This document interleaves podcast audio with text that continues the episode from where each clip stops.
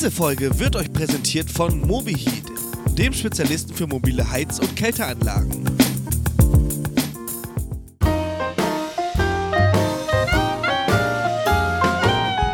Na, heißt genau. Der Wissenspodcast. Herzlich willkommen bei Nice to Know, eurem Wissenspodcast der SAK-Branche. Mein Name ist Patrick Stürmfle und heute habe ich zwei wahnsinnig tolle Leute hier sitzen, und zwar Fachmänner in ihrem jeweiligen Gebiet. Einen davon kennt ihr schon, das ist der Marco Walz. Hallo Marco, grüß dich. Hi, grüß dich, Patrick. Ja, und zum Zweiten habe ich von MobiHeat den Helmut Schäffer. Hallo Helmut, grüß dich. Hallo Patrick, Servus. Es freut mich auf jeden Fall mal mit einem wirklichen Urgestein hier zum Sprechen. Wir kommen auch heute noch auf jeden Fall auf das Thema drauf, weil es ist echt interessant, was ihr so macht und ich begleite euch ja schon eine Zeit lang und deswegen freut es mich, dass jemand wie du auf jeden Fall sich mal Zeit nimmt für uns und das wirklich super macht. Vielen Dank dir, dass du dabei bist. Ja, bitte, ganz gerne. Genau, und heute haben wir natürlich schon, ihr merkt schon, mit dem MobiHeat natürlich mobile Heizgeräte. Und deswegen ist auch so gleich meine erste Frage an den Marco. Marco, wir hatten ja schon mal hier die Folge mit den Wärmepumpen und da ist jetzt einfach so die Frage gewesen von meiner Seite, wenn wir die Wärmepumpen aufmachen, ist es ja nicht immer möglich, dass wir eigentlich so E-Strich aufheizen. Und jetzt ist mal die Frage, warum können wir nicht aufheizen mit dem E-Strich mit den Wärmepumpen? Was haben wir denn da für ein Problem? Also, es ist ja so, und du hast ja das erklärt, ähm, dass die meisten Wärmepumpen unterstützt werden, entweder durch ein zweites Heizgerät oder geschweige denn durch einen E-Heizstab. Und genau in, da fängt schon die Problematik an. Wir bekommen mit unserer Wärmepumpe normalerweise eine maximale Vorlauftemperatur so um die 40 Grad rum. Und das langt uns leider zum den Estrich aufheizen meistens nicht aus. Weil hier fahren wir ja das Heizprogramm, wo unser Estrichleger vorgibt, entweder Belegreif heizen oder halt das ganze normale Aufheizen. Und hier ist es normalerweise so, dass dann die Temperatur nicht auslangt. Und wenn wir jetzt hier mit dem E-Heizstab zuheizen müssen, entstehen natürlich extreme Stromkosten, geschweige denn kommen wir teilweise auch gar nicht auf die Temperaturen und müssen uns hier was einfahren lassen. Und deswegen brauchen wir hier irgendwo eine Unterstützung. Genau, Marco, und da kommt jetzt aber gleich die Frage dazu, was würde passieren, wenn jetzt mal die Wärmepumpe gleich von Anfang an, also wenn wir sowas machen, Strich aufheizen ist ja eigentlich das erste Punkt, was die Wärmepumpe macht. Was haben wir denn da für ein Problem mit der Wärmepumpe, wenn die Wärmepumpe gleich von Anfang an auf Volllast laufen würde? Also gerade wenn die Wärmepumpe auf Volllast läuft, ist so bei Erdkollektoren oder auch bei Erdloch, also Erdbohrungen, ist es meistens so, dass wir dann zu viel Energie aus unserer Sonde oben runterziehen und die uns auch eingefrieren kann. Und wenn das passiert, dann haben wir ein relativ großes Problem und das wollen wir auf jeden Fall nicht. Geschweige denn auch Luft-Wasser-Wärmepumpen ist oft so, dass die ähm, in der Nachtabschaltung sein müssen, weil wir in, in Wohngebieten sind und da oft die, äh, die Schaltwerte nicht erreichen. Und wenn wir jetzt hier aufheizen, müssen wir Tag und Nacht die gleichen Temperaturen fahren. Ja, das ist auf jeden Fall mal schon interessant und deswegen ist auch ganz wichtig, dass die Wärmepumpen nicht von Anfang an auf Volllast laufen, sondern die sollen sich natürlich auch einlaufen. Und deswegen komme ich gleich auch zu meiner Frage zum Helmut. Helmut, jetzt haben wir ja schon gehört, wir brauchen auf jeden Fall eine Begleitheizung. Und jetzt ist meine Frage, warum ist da so ein mobiles Heizgerät eigentlich sehr sinnvoll? Ja, äh, wie der Marco vorhin schon gesagt hat, äh, dass diese mobilen Heizeinheiten äh, sind dazu da, dass wir diese Probleme vermeiden, dass eben die Erdsonden vereisen, ähm, dass hier Lärmbelästigungen entstehen und da bieten wir halt dann die Geräte an im mobilen Sektor, in allen Leistungsbereichen, egal wie groß, um hier sinnvoll zu unterstützen.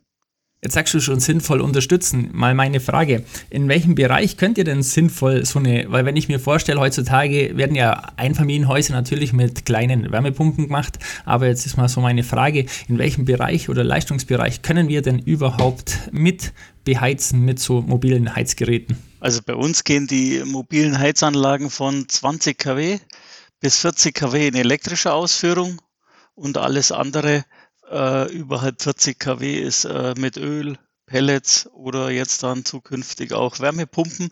Und da gehen wir dann hoch bis zu Leistungen mit 2,5 MW. Und dann können wir nur Kaskaden bauen. Ähm, also die, die, größten, die man jetzt bis jetzt gemacht hat, das sind dann so, äh, liegt, da liegt man dann im 10 Megawatt Bereich. ja, da haben wir schon also auf jeden Fall die Riesenmöglichkeit. Ähm, das ist auf jeden Fall eine tolle Geschichte, wenn man das so, überlegt. Und wenn ich das so sehe, dann ist auf jeden Fall klar, wenn ich überlege, wir haben Wärmepumpen, Wärmepumpen ist immer so ein äh, Thema, heutzutage natürlich modern, aber wir haben einfach da mit unserem E-Strich ein Riesenproblem. Deswegen dann, denke ich, ist es auf jeden Fall eine super Sache, wenn wir da die mobilen Heizgeräte mitnehmen. Marco, jetzt ist aber meine Frage an dich. Wenn wir jetzt so mobile Heizgeräte haben und wir bauen die jetzt an, dann werden wir nicht nur die E-Strich aufheizen, wir können ja wahrscheinlich auch duschen. Und jetzt ist meine Frage, ich weiß ja, du hast deine Ausbildung auch zum Gutachter gemacht. Wie sieht denn das so aus mit im Endeffekt mit so, ich sage jetzt mal, Trinkwasserqualität oder Schläuche, was muss man denn da ein bisschen auch beachten bei dem ganzen mobilen Heizzentralen? Oder ist da eigentlich nichts zum Beachten? Kann man sagen, okay, wir können es einfach nur hinbauen? Also da kommt es ganz drauf an, was ich natürlich mit meinem Aufheizgerät mache. Wenn ich mein Aufheizgerät dazu nutze, um einen E-Strich aufzuheizen, dann sollten die Leitungslängen auf jeden Fall so kurz wie möglich sein, ähm, da ich einfach über die Vorlauftemperatur messe. Wenn die natürlich irgendwo im, mitten im Schnee liegen im Winter, dann kann schon sein, dass ich nicht die Temperatur in meinem Heizsystem reinbekomme, wie ich das eigentlich möchte. Und deswegen sollten die Leitungen entweder isoliert sein, da gibt's auch schon vorisolierte Schläuche oder Fernwärmeleitungen, die man hierfür nutzen kann und wichtig ist einfach, dass gerade beim Aufheizen von der Fußbodenheizung einfach die gewünschte Vorlauftemperatur einfach gesichert wird.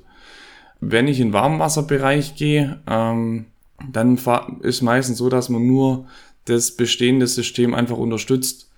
Und da ist einfach wichtig, dass natürlich der Speicher in der legionellen Schaltung bleibt und auch ähm, die Legionellen abgetötet werden. Was oft ähm, auch gemacht wird, gerade mit diesen mobilen Heizgeräten, ist, wenn man etagenweise heizt. Und hier ist es einfach wichtig, dass, ähm, ja, dass man dann auf die Verteiler anschließt und hat relativ kurze Längen. Das ist so, sagen wir, das System, wo auch am meisten und am besten funktioniert.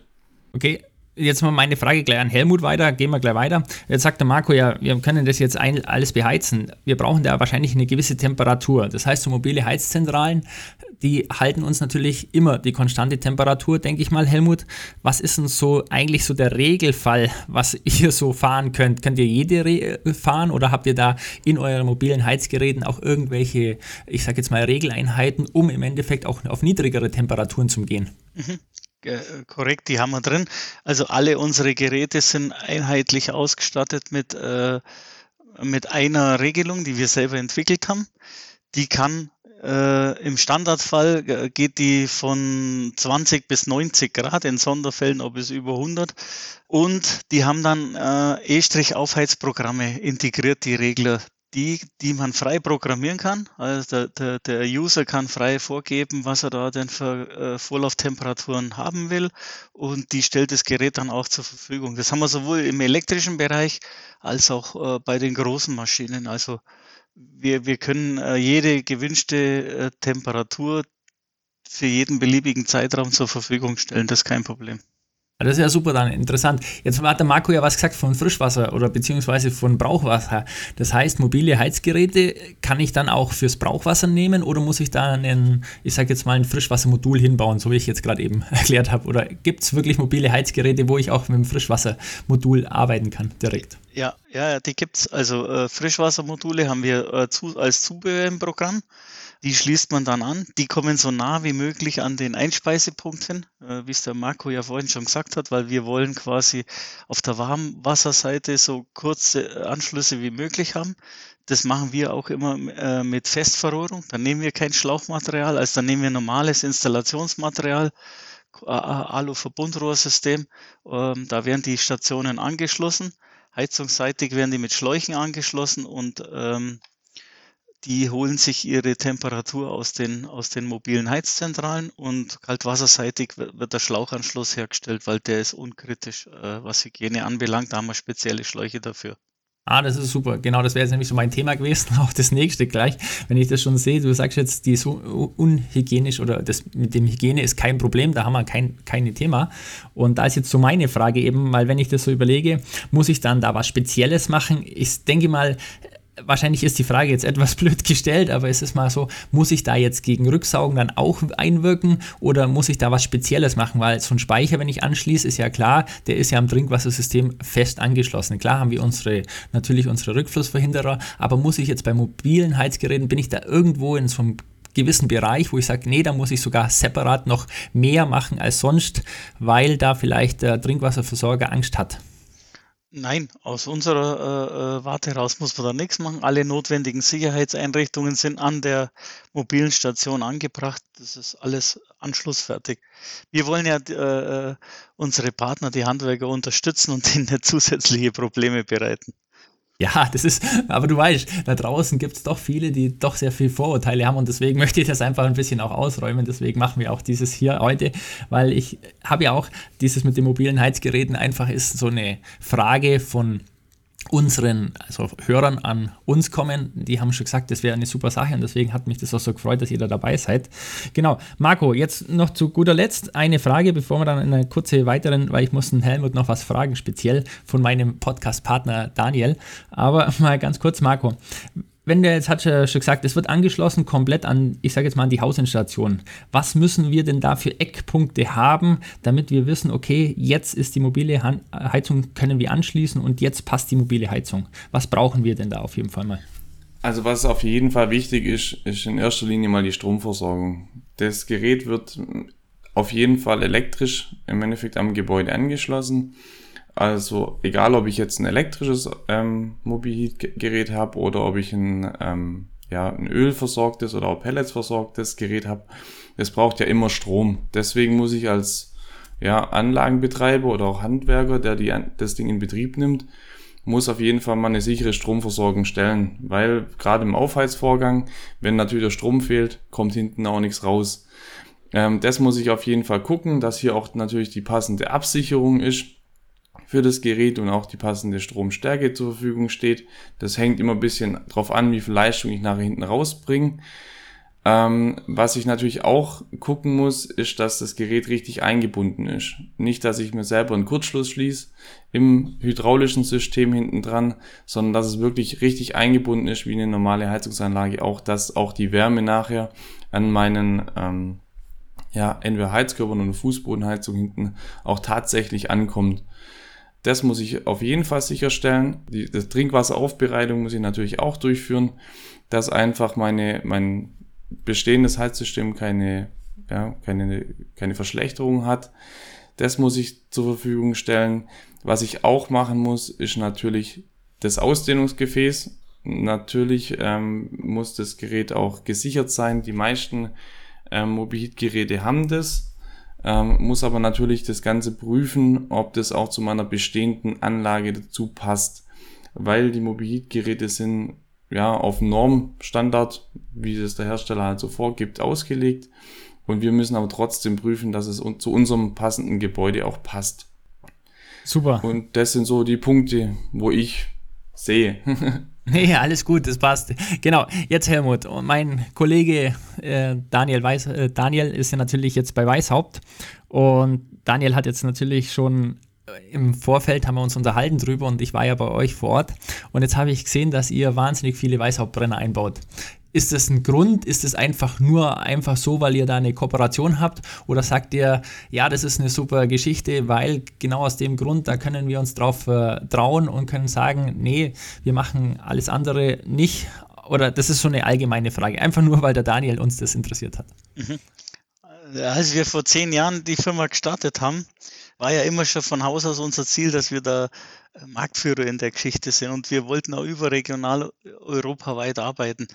Und da ist äh, halt dann irgendwann haben wir die Entscheidung getroffen, also A, wir bauen unsere eigenen Seriengeräte und B, äh, wir brauchen, wenn wir mit äh, so äh, Partnern zusammenarbeiten, die wir da, wo wir Dinge nicht selber fertigen können, dann sind es äh, immer auch Marktführer in ihrem Bereich. Und da kommt man halt dann bei, im Brennerbereich ganz schnell auf Weißhaupt. Und äh, wir haben nicht nur eine große Anzahl, wir haben ausschließlich Weißhauptbrenner. Äh, wir haben ja ähm, so knapp 1000 Wärmeeinheiten im Betrieb äh, und die sind alle mit Weißhauptbrennern ausgestattet. Und das machen wir eben aus den Gründen, weil die halt im Service auch top sind. Äh, wir haben jetzt die weitesten Anlagen, die wir bisher gehabt haben, die gehen ein bisschen nach Litauen runter. Selbst in Litauen, da gibt's in Vilnius eine Weißhauptniederlassung, da ruft man an äh, und dann kriegst du da auch Serviceunterstützung, sollte der Kunde das mal nicht hinbringen, weil es macht natürlich keinen Sinn, dass ein Monteur dann da mit Auto oder Flieger äh, hingeht und äh, da, da, da helfen die uns vor Ort und das ist eine bewährte Zusammenarbeit. Äh, vielleicht nur zum Marco vorhin, der hat äh, gesagt, äh, Stromanschluss ganz wichtig. Äh, das ist richtig, also ohne Strom sind wir auch aufgeschmissen und das ist der, der aller, allerwichtigste Aspekt in dem Ganzen. Und da haben wir auch so ein kleines Alleinstellungsmerkmal. Bei uns geht es bis 300 kW also von 70 bis 300 kW brauchen wir nur 230 Volt. Also unsere Anlagen sind so ausgelegt, dass die möglichst wenig Strom intern verbrauchen, äh, so dass man es auch ein Handwerker hier wieder so leicht wie möglich, weil wir brauchen keinen Kraftstrom, nichts. Äh, das brauchen wir nur bei den Elektrogeräten selbstverständlich, aber bei den normalen ölbeheizten nicht. Äh, da reicht immer diese 230 Volt Zuleitung aus, dass man es halt auf der Baustelle einfach hat und mit 16 Ampere äh, abgesichert und dann ist das gut. Also das ist auf jeden Fall interessant und ich denke mal, das fordert auf jeden Fall noch eine zweite Folge und auch Helmut mit deinem Litauen. Ich habe da ja ein tolles Buch von euch bekommen, muss sagen, ich bin, äh, habe im Urlaub fast die Hälfte, also mehr als die Hälfte bereits geschafft. Es ist echt interessant. Ich muss echt sagen, es ist top auch das, was ihr da so auf, äh, ich sage ja allein nach Rumänien, die Geschichte ist schon sehr interessant und würde schon eine eigene, eine eigene Podcast-Folge machen. Aber ich denke, wir machen für heute Schluss. Das war auf jeden Fall mal sehr interessant, wie so die mobilen Anlagen, was man da alles braucht. Das heißt, wir haben den Stromversorgung. Wir werden auf jeden Fall mal noch mal in dem zweiten mal reingehen, auch mal die Frage dann noch stellen, Helmut und Marco, was auch im regenerativen Bereich eingeht, ob es da auch eine Möglichkeit geht, weil, wie gesagt, momentan hören wir, das ist fast alles nur auf Öl oder Strom. Vielleicht gibt es da auch noch was und deswegen werden wir uns da auf die zweite Folge einstellen. Und damit sage ich schon mal vielen Dank für euch beide. Danke, Helmut, für die erste Folge. Danke, Marco. Gerne.